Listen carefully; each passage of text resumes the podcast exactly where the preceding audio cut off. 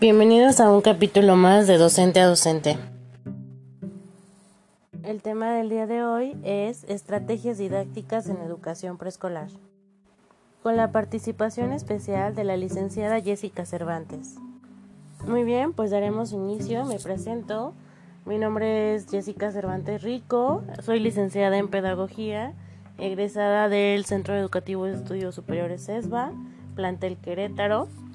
El tema que trataremos el día de hoy versa respecto a estrategias educativas de educación preescolar.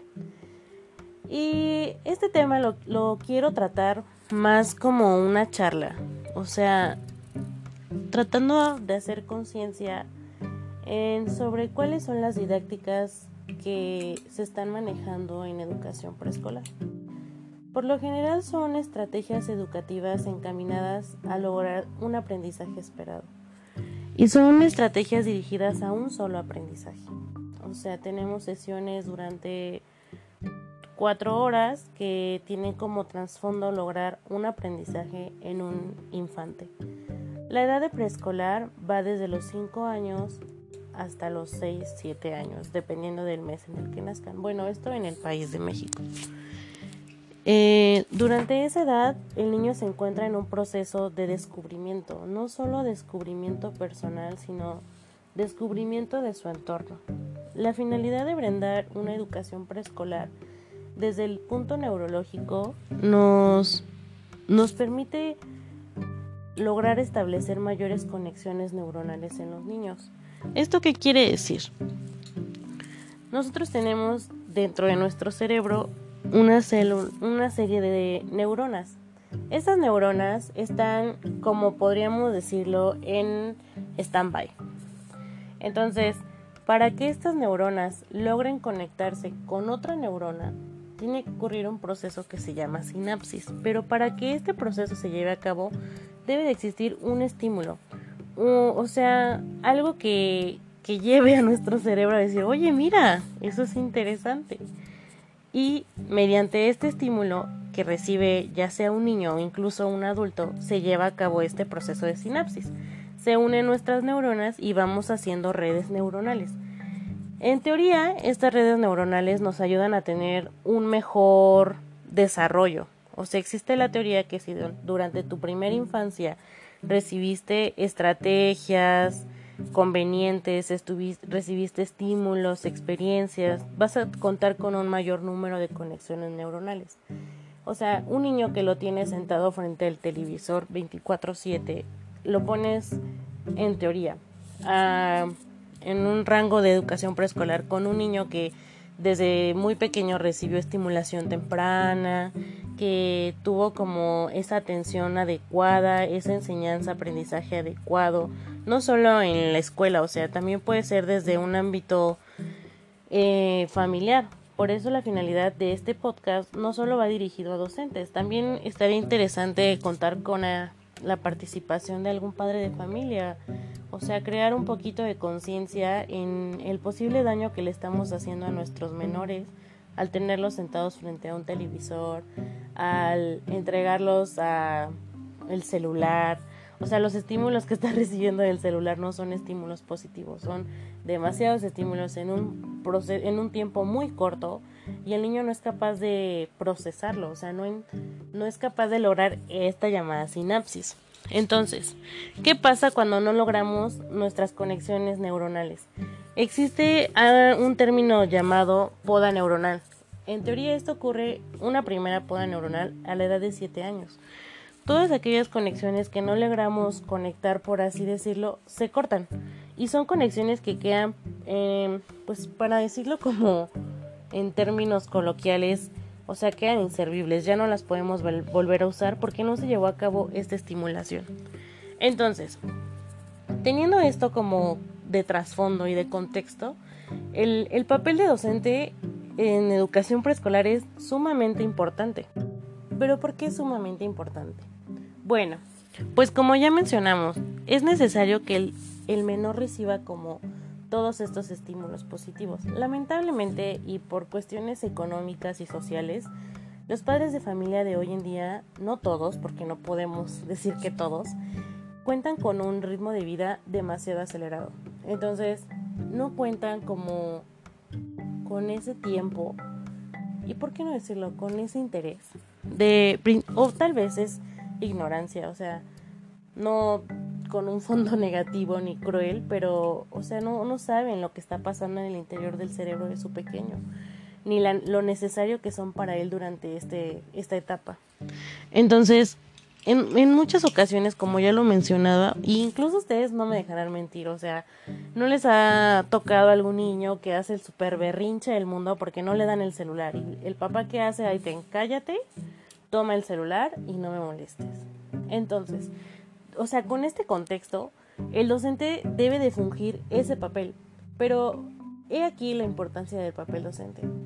O sea, no solo es fungir su horario de clases, ni cumplir con unas calificaciones, ni con un plan de trabajo. Es también realizar un poco de conciencia hacia los padres y hacerles saber el porqué de sus enseñanzas, el por qué está tratando de, que el niño brinque, de por qué es importante que el niño pase como el simple hecho de dejar de gatear, a pasar a caminar, el hecho de que tiene que empezar a hablar, o sea, hacerlos como un poco conscientes de eso. Pero la realidad, y no en todos los casos, es que se enfoca el docente en cumplir con un papel. El, el padre de familia tiene como supermercado el hecho de que mi niño tiene que entrar a la primaria leyendo. Entonces, el docente lamentablemente se ve orillado a enseñar estrategias de lectoescritura y no sale de ahí. Pero aquí es el reto y es como la invitación a mis colegas. O sea, si, si estás en un papel tan importante en la vida de un niño, que como les hago mención, durante este proceso neuronalmente él va a desarrollar gran parte de su futuro. Si en tus manos está como esta gran responsabilidad y este gran compromiso, o sea, abramos el panorama. No, no te quedes con el tengo que enseñar esto y ya. O sea, es, necesario brindar al niño de experiencias, brindar al niño esa, esa oportunidad de ser niño. O sea, el, el hecho de que tú como docente le digas, mira, el mundo te exige esto, tus padres te exigen esto, pero yo como tu maestra o yo como tu maestro te voy a dar la oportunidad de que seas un niño. Te voy a brindar las experiencias que necesitas. Te voy a dar esas estrategias que eleven tu pensamiento, que hagan que tú descubras tu pensamiento. Te voy a brindar esas estrategias que te van a permitir ampliar tu panorama. O sea, en verdad, el docente de preescolar tiene una gran tarea porque si tú haces como un mal papel en la educación preescolar, vas a tener un niño que va a odiar la escuela, que no le va a gustar ir a la primaria, que incluso al preescolar no va a querer. ¿Pero por qué? Porque lo estás enseñando como si fuese un adulto, como, como que estamos olvidando que son niños, niños muy pequeños, que, que incluso a veces yo he visto clases en las que los tienen en plan de dictado, en los que los tienen en plan de escribe bonito, no te salgas de la línea. Eh, o sea, dices, es un niño que en su corta edad aprendió a caminar. Es un niño que en su corta edad aprendió a hablar. Es un niño que puede hacer mucho más cosas que solo hacerte una línea correcta o letras altas y bajas. Entonces, esta es mi invitación para ti docente, o sea, abre ese panorama, bríndale esas experiencias. ¿Y cómo podría ser? Porque si tal vez van a decir, solo me dices hazlo, pero no me dices cómo. Empieza a trabajar con proyectos. O sea, intenta, sí, lleva más tiempo y lleva más planeación y lleva, es más esfuerzo y trabajo para ti. Pero vamos, esta es una carrera que requiere vocación, que requiere amor. Entonces vale la pena el sacrificio, porque créeme, vas a marcar su vida de por vida. O sea, en la educación preescolar que tú les brindes va a ser esos cimientos que requieren para seguir avanzando. Entonces, como les decía, es necesario trabajar en proyectos que incluyan todos los aprendizajes. En, este caso, en México, contamos con aprendizajes esperados y a la vez aprendizajes clavos. claves, perdón. Entonces, la idea es que tu proyecto contenga todas las materias en un solo proyecto, pero esos aprendizajes se los vas a brindar al niño por medio de juegos, se lo vas a brindar al niño por medio de experimentos. Le vas a estar enseñando, sí, lo que los padres y, y tu director te pidan, pero desde un aspecto de juego. Por ejemplo, se me ocurre, ¿no? Que tienes que ver fenómenos naturales, animales, por ejemplo. Y tu aprendizaje dice, el niño describe y explica con sus propias palabras algún fenómeno natural o algún ser vivo. Ok, algún docente me diría, sí, traigo una copia, lo pongo a colorear, lo pongo a dibujar, le pongo una canción. Pero entonces, ¿cuál es el aprendizaje? Para el docente, de su control de grupo, para ver cómo es su terapia conductual, cómo el niño va a hacer lo que yo quiero, cómo el resultado que voy a tener va a ser el que yo quiero. ¿Por qué no te vas más allá? ¿Por qué no dices, ok, vamos a investigar a un animal, vamos a hacer uso de recursos eh, digitales? Hay zoológicos digitales, te lo puedes llevar a un zoológico, te lo puedes llevar a un acuario. No cierres tu panorama. Siempre amplíalo, porque recuerda, tú vas a hacer lo que ese niño requiera para inspirarse. Tú vas a hacer lo que eh, a ese niño, en verdad, cuando un niño de preescolar tú le empiezas a enseñar algo, te va a decir, ¿y qué más? Y, qué bonito, o sea, porque no te vas a encontrar un niño de, primaria harto de español y mate, porque los profes no saben otra que español y mate. Te vas a encontrar un libro en blanco. Te vas a encontrar un libro en blanco que, que si tú le brindas como esa chispa y esa, esa iniciativa por querer aprender, si tú le das como esas pautas pequeñitas, porque tampoco se trata de darle el, aprendizaje así, ten, yo soy todo y te lo voy a dar, no. Se trata de que él vaya participando en su proceso, se, trata de ver al niño como una persona, de, de tomarlo en cuenta, de, de enseñarlo como a ti te gustaría que te hubieran enseñado.